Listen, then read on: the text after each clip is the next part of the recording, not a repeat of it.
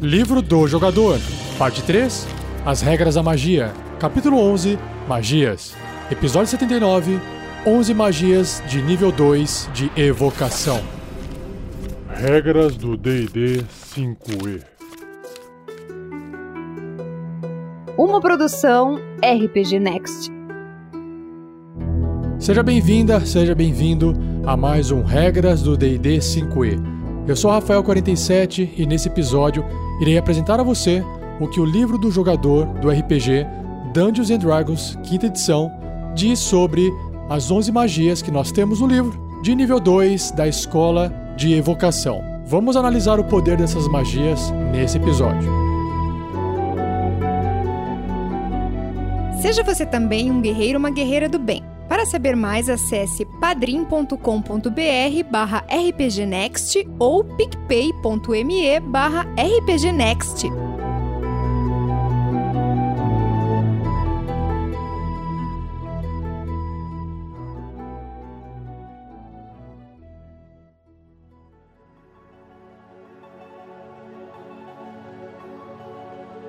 Então, dando continuidade na leitura e na interpretação, na reflexão sobre as regras das magias do livro do jogador do DD 5E.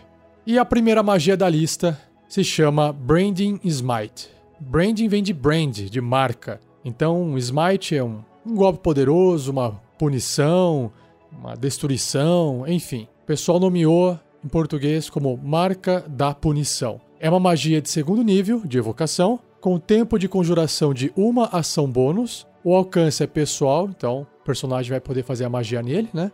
E componentes verbais, então tem que verbalizar algumas palavras mágicas. E a duração é concentração até um minuto, lembrando que isso dá em média 10 turnos, 10 rodadas em um combate. Então a magia diz o seguinte: da próxima vez que você atingir uma criatura com um ataque com arma antes do fim da magia, a arma cintilará com radiação astral quando você golpear. Então perceba que esse ataque com arma pode ser à distância ou corpo a corpo. O ataque causa 2d6, né, dois dados de 6 faces, de dano radiante extra ao alvo, que se torna visível se estava invisível. E o alvo emite penumbra em um raio de um metro e meio, que são 5 pés, um quadradinho ali no tabuleiro, e não pode ficar invisível até a magia acabar. Então, lembrando que se o seu alvo estiver invisível, é mais difícil de você acertar ele, né? Mas se você acertar, vai causar esse dano extra, massivo, né? Um dano bem forte, e ele vai acabar ficando visível porque ele vai estar tá ali com uma leve aura de brilho em volta dele. Em níveis superiores, se você conjurar essa magia usando um espaço de magia de terceiro nível superior, o dano extra aumenta em 1d6 para cada nível do espaço acima do segundo. Essa magia, ela só pode ser conjurada por paladinos, né? É uma magia da classe paladina. Então, todos os paladinos podem fazer magias até quinto nível, não o quinto nível de personagem, mas até o quinto nível do nível de magia. Então, se é uma magia de segundo nível, no terceiro nível ela fica com 3d6, no quarto nível ela fica com 4d6 e no quinto nível ela fica com 5d6 quando ela atinge o seu poder máximo. Não tem como um paladino fazer essa magia no sexto nível ou maior, por exemplo, porque não existe espaços de magia para paladinos acima do quinto nível. Tudo bem? Tá aí. Se você gosta de descer o cacete na galera, causar muito dano e prejudicar aí a estratégia dos inimigos, você tem aí uma ótima magia de paladino para usar contra eles. A próxima magia se chama Continual Flame, chama contínua. Uma magia de segundo nível evocação, com tempo de conjuração de uma ação, o alcance é o toque, componentes verbal, somático e material. E o material, olha só, é pó de rubi no valor de 50 moedas de ouro que é consumido pela magia. Então, nesse caso, toda vez o personagem tem que fornecer esse material que custou 50 moedas de ouro. Isso é complicado, né? porque tem que ir atrás desse material, tem que estocar esse material se você quiser fazer essa magia mais de uma vez e a duração dela é até ser dissipada. Ou seja, essa magia ela só vai terminar se alguém dissipar ela com outra magia. Por isso que ela se chama chama contínua. Então, se justifica você gastar esse pó de rubi no valor de 50 moedas de ouro para manter a magia funcionando para sempre. Então vamos lá. Olha que legal. Uma chama que produz iluminação equivalente a uma tocha surge de um objeto que você tocar. O efeito é parecido com o de uma chama normal, mas ele não produz calor e não consome oxigênio.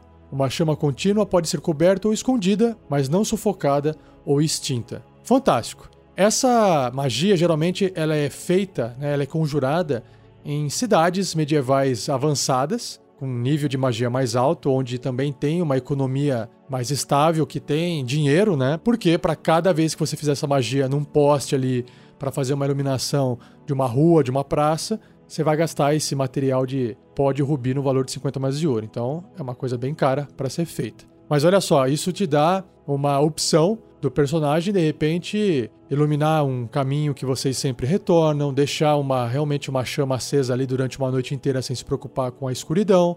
Então tem uma série de vantagens em fazer essa magia. Não é uma magia para atacar nem causar dano, mas uma tocha dessa não pode ser dissipada, ou seja, você pode levar uma tocha dessa embaixo de uma tempestade, com água, com vento, com neve. Então ela tem as suas vantagens. Pense nisso antes de você descartar esse tipo de magia, tá bom? e quais são as classes capazes de conjurar ela? Clérigos e magos. Próxima magia se chama Darkness, que é escuridão.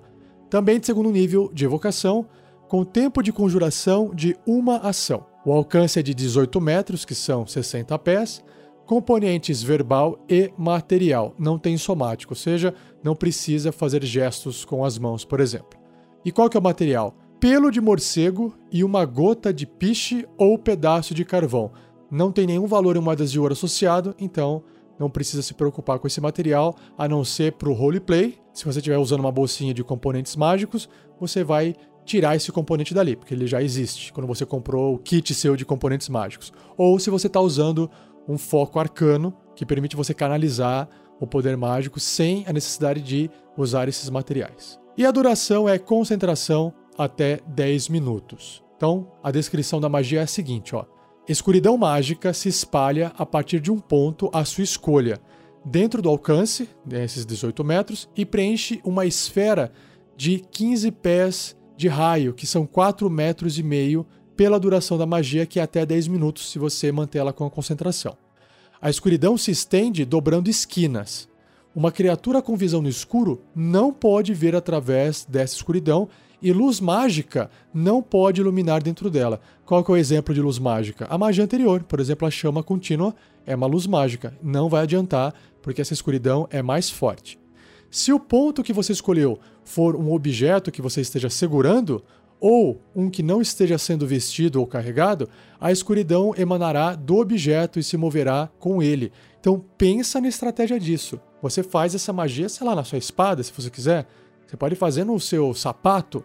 Então, é claro que aí nesse caso, você, por mais que você tenha visão no escuro ou uma forma de fazer luz mágica, não vai conseguir enxergar nada. Então tem que saber colocar. Colocar numa pedra, talvez, se você quiser arremessar ela mais longe, pode ser uma boa. Ah, 18 metros é muito curto. Vamos colocar essa magia de escuridão na ponta dessa flecha, dessa balista aqui, ou dessa catapulta, dessa rocha da catapulta. Vamos lançar lá dentro do castelo inimigo. Então aí você consegue sim lançar essa magia por uma distância bem maior. Agora, só tomem cuidado porque essa ideia que eu acabei de dar de você fazer a magia numa rocha de uma catapulta e lançar ela numa distância muito maior do que a distância que o alcance que a magia tem de você poder conjurar ela, é permitido porque não diz nada de que aquela magia vai se dissipar uma vez que ela saia do alcance dela.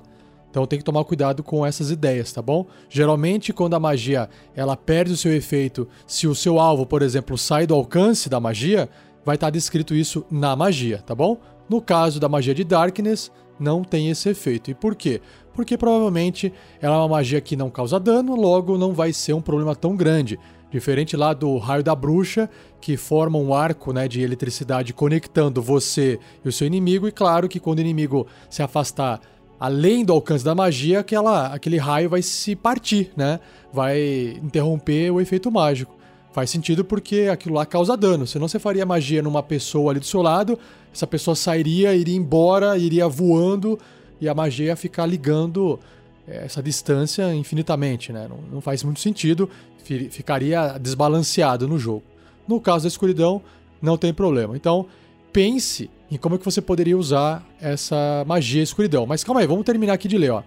Cobrir completamente a fonte da escuridão com um objeto opaco, como uma vasilha ou um elmo, bloqueará a escuridão. Então, essa escuridão mágica é como se ela fosse uma luz mágica que ilumina e também pode ser coberta por um recipiente, como se você estivesse realmente tapando uma luz. Só que no caso você tapou a escuridão. Então é interessante, né? Se qualquer área dessa magia sobrepor uma área de luz criada por uma magia de segundo nível ou inferior, a magia que criou a luz será dissipada. Que legal. Então realmente ela é uma espécie de luz invertida. Ela vai sobrepor magias de segundo nível ou inferior se tiver uma luz mágica ali. E quais são as classes capazes de conjurar essa magia? Feiticeiros, bruxos e magos. Próxima magia se chama Flame Blade. Blade é o caçador de vampiros. Não, é a lâmina. se você não sabia, Blade é lâmina. Lâmina flamejante, ou lâmina de fogo, ou lâmina de chama, também pode ser, né? Ela é uma magia de segundo nível de evocação, com tempo de conjuração de uma ação bônus. O alcance é pessoal, ou seja, só pode fazer no personagem. E os componentes são verbais, somático e material. E o material é uma folha de sumagre, que é uma planta geralmente usada para temperar coisas. Bom, a duração da magia é de concentração até 10 minutos. Vamos ver, ó. Você evoca uma lâmina ardente em sua mão livre. Vum, apareceu essa lâmina. Se vocês ouviram as aventuras da mina perdida de Fandelver do Tarrasque na Bota, o Erevan, que era um druida, ele fazia essa magia e fez várias vezes, na verdade, né? Ele sabia conjurar essa magia, era bem legal ver ele usando. A lâmina é similar em tamanho e formato a uma cimitarra e ela permanece pela duração da magia de até 10 minutos. Se você soltar a lâmina, ela desaparece, mas você pode invocar a lâmina novamente com uma ação bônus, porque você já fez a magia. Legal. Você pode usar sua ação para realizar ataques corpo a corpo com magia com a lâmina ardente. Se atingir o alvo, o alvo sofrerá 3d6 de dano de fogo. Uau, bastante, hein? Muito legal. A lâmina flamejante emite luz plena a 3 metros, que são 10 pés de raio, e penumbra por mais 3 metros ou 10 pés de raio, como se fosse uma tocha.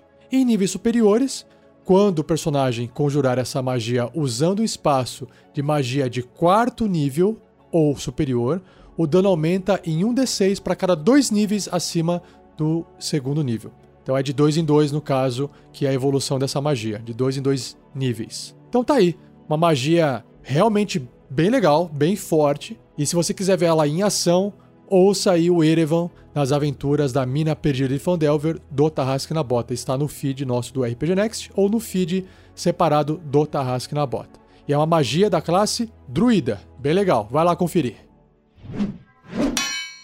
Próxima magia se chama Gust of Wind que é uma lufada de vento. Uma magia de segundo nível de evocação, com tempo de conjuração de uma ação. O alcance é pessoal. E olha só, tem um parênteses aqui que é uma linha de 60 pés, uma linha de 18 metros. O que será isso? Ou seja, acho que ela começa em você e a partir de você ela vai percorrer uma linha de até 18 metros. Vamos ler aqui a descrição para entender. Mas antes disso, nós temos ainda os componentes que são verbal, somático e material e o material é uma semente de legume. Legal. E a duração é concentração até um minuto. Vamos ver? Uma linha de vento forte com 60 pés, que são os 18 metros de comprimento, e 10 pés de largura, que são 3 metros de largura, ou seja, é bem larga, é soprada de você em uma direção à sua escolha. Ah, por isso que tem esses 18 metros. Pela duração da magia. Cada criatura que começar seu turno na linha deve ser bem sucedida num teste de resistência de força ou será empurrada 15 pés para trás, 15 metros no caso, na direção seguida pela linha. Claro, está empurrando para trás. Qualquer criatura nessa linha deve gastar dois pés, que são 3 metros de movimentação, para cada pé que ela se mover enquanto se aproxima de você. Basicamente, ela tem que gastar o dobro do movimento dela, beleza? Porque o vento está segurando ela, mas não impede ela de avançar. Ela só tem que gastar mais tempo para conseguir quebrar esse secador de cabelo automático aqui, gigante. esse ventilador, melhor dizendo, né? As lufadas dispersam gases ou vapores e apagam velas, tochas e chamas similares desprotegidas na área, claro. Elas fazem com que chamas protegidas, como as de lanternas, vibrem descontroladamente e tenham 50% de chance de serem extintas. Então, por exemplo, você tem lá uma lanterna aqui, né, que o fogo fica fechadinho lá dentro, um lampião, alguma coisa assim, então tem 50% de chance de apagar aquela lá, aquela chama. Por fim, com uma ação bônus em cada um dos seus turnos, antes da magia acabar, antes de passar esse um minuto, você pode mudar a direção a qual a linha é soprada de você. Bom, tá aí, uma magia que não causa dano, mas ela empurra as criaturas para trás. Se elas não passarem naquele teste de resistência de força. O que você pode acabar fazendo aqui é, de repente, derrubar criaturas que estão em cima de uma ponte ou num penhasco. Então pode ser bem letal por causa disso. Você pode querer usar ela só para poder apagar as coisas. Você pode, de repente, fazer a criatura ser empurrada e cair numa armadilha né, bater numa parede, enfim. Então eu acho que tem bastante uso para essa magia, eu acho bem legal também. E também, se você quiser ver essa magia sendo usada numa aventura de RPG, vá lá ouvir de novo a Mina Perdida de Fandelver, onde o Sandoval, que é um feiticeiro, usou essa magia dentro de uma sala, de uma masmorra, contra um grupo de bugbears lá, que eles estavam lutando. E aí foi bem legal também ver essa magia sendo aplicada, sendo feita ali. Então, quais são as classes que podem conjurar essa magia? Uma delas eu já falei que é o feiticeiro. Nós temos também druidas e magos. Próxima magia se chama Melfis Acid Arrow, que é a flecha ácida de Melfi. E essas magias no D&D que tem nome, né, tipo Melfi aqui, geralmente é o nome de um mago que criou a magia, que inventou essa magia, né? Então vamos lá. Essa é uma magia de segundo nível de evocação, com tempo de conjuração de uma ação. O alcance dessa magia é de 90 pés, que são 27 metros. Componentes verbal, somático e material. E o material é uma folha de ruibardo em pó e o estômago de uma víbora. Caramba! E a duração é instantânea. Ela vai fazer o efeito e vai dissipar. Então, basicamente, é uma flecha. Uma flecha esverdeada, cintilante, voa em direção a um alvo dentro do alcance e explode em um jato ácido. Faça um ataque à distância com magia contra o alvo. Se atingir, o alvo sofre 4d4 de dano ácido, uau, bastante legal, imediatamente, e 2d4 de dano ácido no final do próximo turno dele. Então, no primeiro turno ali, no momento que você fez a magia, ele já vai sofrer 4d4 se você acertar a magia. E aí, quando chegar a vez do inimigo, no final do turno dele, ele vai sofrer mais 2d4. Se o personagem errar esse ataque, a flecha salpica o alvo com ácido, ou seja, ela passou perto ali dele e deixou um pouco de ácido e vai espirrando um pouco de ácido, né? Não acerta, mas passa perto e acaba espirrando ácido na criatura. E aí vai causar metade do dano inicial e nenhum dano no final do próximo turno dele. Então, beleza, pelo menos você garante um mínimo de dano mesmo se você errar o ataque, certo? Em níveis superiores, quando você conjurar essa magia usando um espaço de magia de terceiro nível ou superior, o dano, tanto inicial quanto posterior, aumenta em 1d4 para cada nível do espaço acima do segundo. É, é isso que eu gosto da quinta edição, porque a quinta edição permite você usar essa magia até o nível 20 do seu personagem, até quando você quiser, até o final da carreira dele, que a magia vai ficando cada vez mais forte.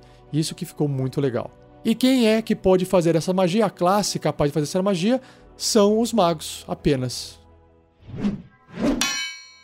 Mais uma magia, agora com o nome de Moonbeam. Beam é um raio, um raio da lua, um raio lunar. É uma magia de segundo nível de evocação, com tempo de conjuração de uma ação. O alcance é de 120 pés, que são 36 metros. Componentes verbal, somático e material. E o material é várias sementes de qualquer planta lunar, planta lunar, e um pedaço de feldspato opalescente. Meu Deus.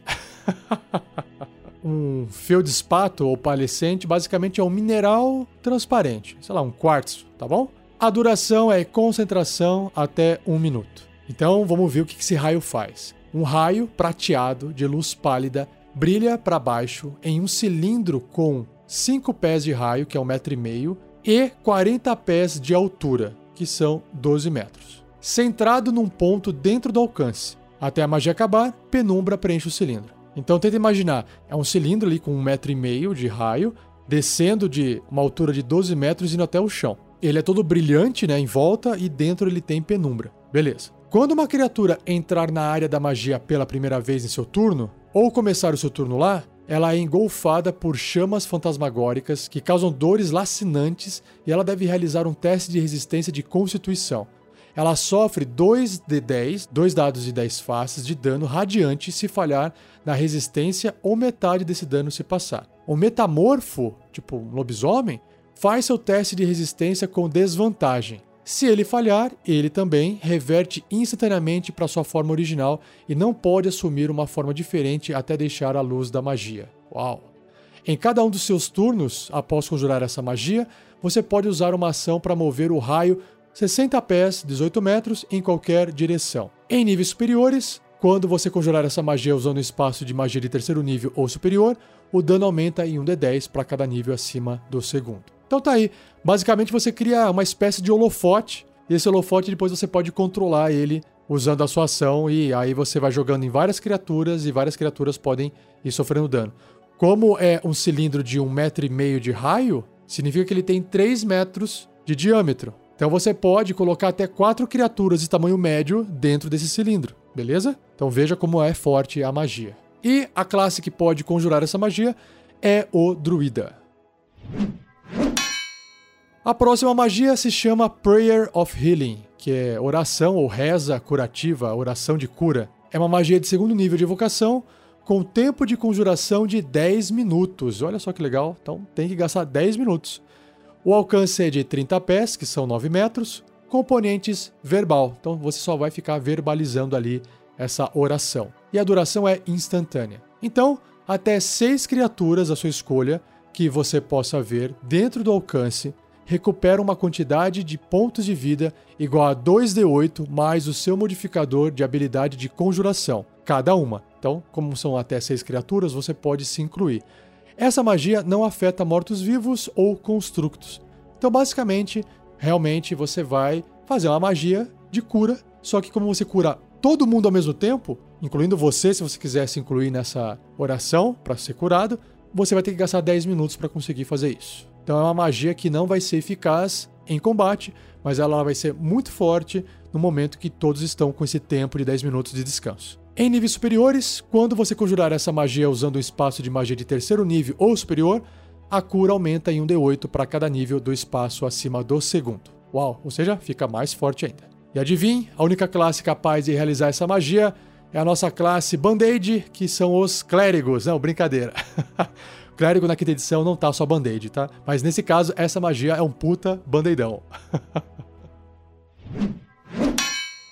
Mais uma magia agora com o nome de Scorching Ray, que é o raio quente, o raio que queima, o raio ardente. Uma magia de segundo nível de evocação, com tempo de conjuração de uma ação, o alcance é de 120 pés, que são 36 metros, componentes verbal e somático. Não tem material dessa vez. Duração instantânea. Você cria três raios de fogo e os arremessa em alvos dentro do alcance. Você pode arremessá-los em um alvo ou em vários, estilo mísseis mágicos. Realize um ataque à distância com magia para cada raio. Se atingir, o alvo sofrerá 2d6 de dano de fogo. Então, uma magia simples, direta, causa dano em, em, até três alvos distintos. Você pode jogar todos num alvo só.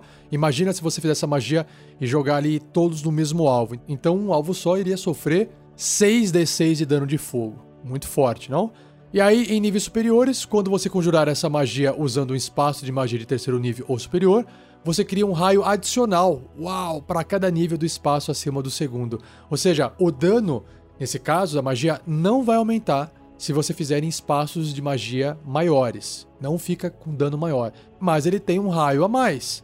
Ou seja, se você está colocando um raio a mais no mesmo alvo, aquele alvo estará sofrendo um dano maior de 2d6. Então, gente, uma magia extremamente forte. Eu imagino que para quem gosta de causar dano, essa magia aqui não pode deixar de ficar fora da sua lista. Agora, se você gostou dessa magia, saiba que apenas os feiticeiros e magos são capazes de conjurá-la. Indo agora para a penúltima magia do cast, nós temos a Shatter, que é despedaçar, estilhaçar. É uma magia de segundo nível de evocação, com tempo de conjuração de uma ação, o alcance é de 60 pés, que são 18 metros, e os componentes necessários são verbal, somático e material, e o material é uma lasca de mica, que é um tipo de mineral. Duração instantânea. Então, um alto som estridente, dolorosamente intenso, emerge de um ponto à sua escolha dentro do alcance da magia. Nossa, agora eu lendo isso aqui, eu lembrei dos carros de mano que passam na rua, mas acho que não é isso não. Vamos ver aqui, ó. Cada criatura, numa esfera de 3 metros de raio, que são 10 pés, centrada no ponto, deve fazer um teste de resistência de constituição. Basicamente, colocar a mão no ouvido, né? Uma criatura sofre 3 e 8 de dano trovejante se falhar na resistência, ou metade desse dano se obtiver sucesso. Uma criatura feita de material inorgânico, como pedra, cristal ou metal, tem desvantagem nesse teste de resistência. Um objeto não mágico que não esteja sendo vestido ou carregado também sofre dano se estiver na área da magia. Basicamente é, se tiver alguém ali vestindo alguma coisa, segurando alguma coisa na mão, não vai causar dano naquele objeto, vai causar dano na pessoa, mas se o objeto estiver no chão, aí sim o dano será causado no objeto. Em níveis superiores, quando você conjurar essa magia usando um espaço de magia de terceiro nível ou superior, o dano aumenta em 1d8 para cada nível do espaço acima do segundo. Então tá aí, uma magia que lembra um pouquinho uma mini bola de fogo, só que ao invés de causar fogo, ela vai causar o dano trovejante, né? Porque é um barulho, uma explosão, um estrondo.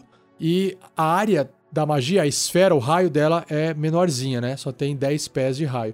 Mas não se engane, né? esses 10 pés de raio é bem grande. E aí, em níveis superiores, quando você conjurar essa magia usando o espaço de magia de terceiro nível ou superior, o dano aumenta em 1d8 para cada nível do espaço acima do segundo. E quais são as classes que podem despedaçar os seus ouvidos? Nós temos os bardos, os feiticeiros, bruxos e magos.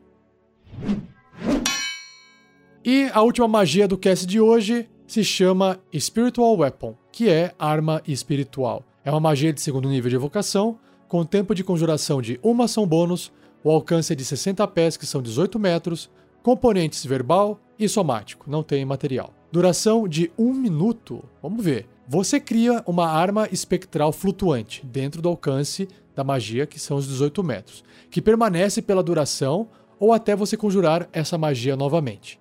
Então, olha só, o personagem não mantém essa magia com a concentração. Uma vez criada essa arma espiritual, ela permanece ali por um minuto. Quando você conjura essa magia, você pode realizar um ataque corpo a corpo com magia contra a criatura a 5 pés da arma, um metro e meio da arma, ou seja, adjacente à arma. Se atingir, o alvo sofre dano de energia igual a 1d8 mais o modificador de habilidade de conjuração do seu personagem. Com uma ação bônus no seu turno, você pode mover a arma até 20 pés, que são 6 metros, e repetir o ataque contra uma criatura que esteja adjacente a ela. Ou seja, olha só que legal, usando a ação bônus, você faz isso. Então o seu personagem ainda pode se mover e ele pode fazer um outro ataque ou até fazer uma outra magia. E na sua ação bônus você ainda pode mexer essa espada ou essa arma que você vai poder escolher a forma dela, que eu já vou ler aqui para vocês, e ainda realizar um ataque. Muito forte, muito legal. A arma pode ter a forma que você desejar. Clérigos de divindades associadas com uma arma em particular, como Saint Kubert, é conhecido por sua massa, ou Thor por seu martelo fazem o efeito dessa magia se assimilar a essa arma. Então, aqui você pode escolher o formato da arma sem problema algum. Em níveis superiores, quando você conjurar essa magia usando um espaço de magia de quarto nível ou superior, o dano aumenta em 1d8 para cada dois níveis do espaço acima do segundo. Bom, eu acho essa magia fantástica. É, tem que conversar com o mestre se essa arma espiritual, se ela for colocada no lado oposto do inimigo e você estiver do outro lado, será que os seus ataques terão vantagem porque a criatura inimiga está sendo flanqueada? Quando nós jogamos a aventura do Tarrasque na Bota, A Casa da Morte, o Strogan Ulfgar, que era o anão controlado pelo Vinícius, ele fez essa magia bem no final, no combate da criatura final, que era aquela monstruosidade de lixo lá. E aí ele usou isso a seu favor eu permiti que ele pudesse usar dessa forma. Eu achei que fizesse todo sentido uma arma do lado oposto da criatura permitir que os ataques fossem feitos com vantagem por causa desse flanqueamento, né? E aí foi uma puta guerra lá, uma puta luta, que o mestre acabou até se dando um pouco mal, mas o clérigo acabou usando muito bem essa magia, foi bem legal de acompanhar. Se você quiser também saber, ver, ouvir essa magia em ação, essa arma espiritual em ação, ouça a aventura A Casa da Morte do Tarrasque na Bota. E nós temos apenas uma classe, infelizmente, capaz de conjurar essa magia, que são os clérigos.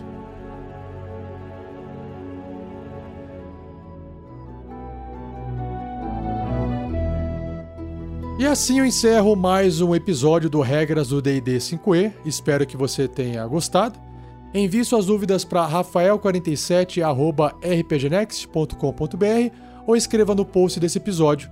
Minha intenção é ir acumulando algumas perguntas e fazer um episódio respondendo todas elas, ok?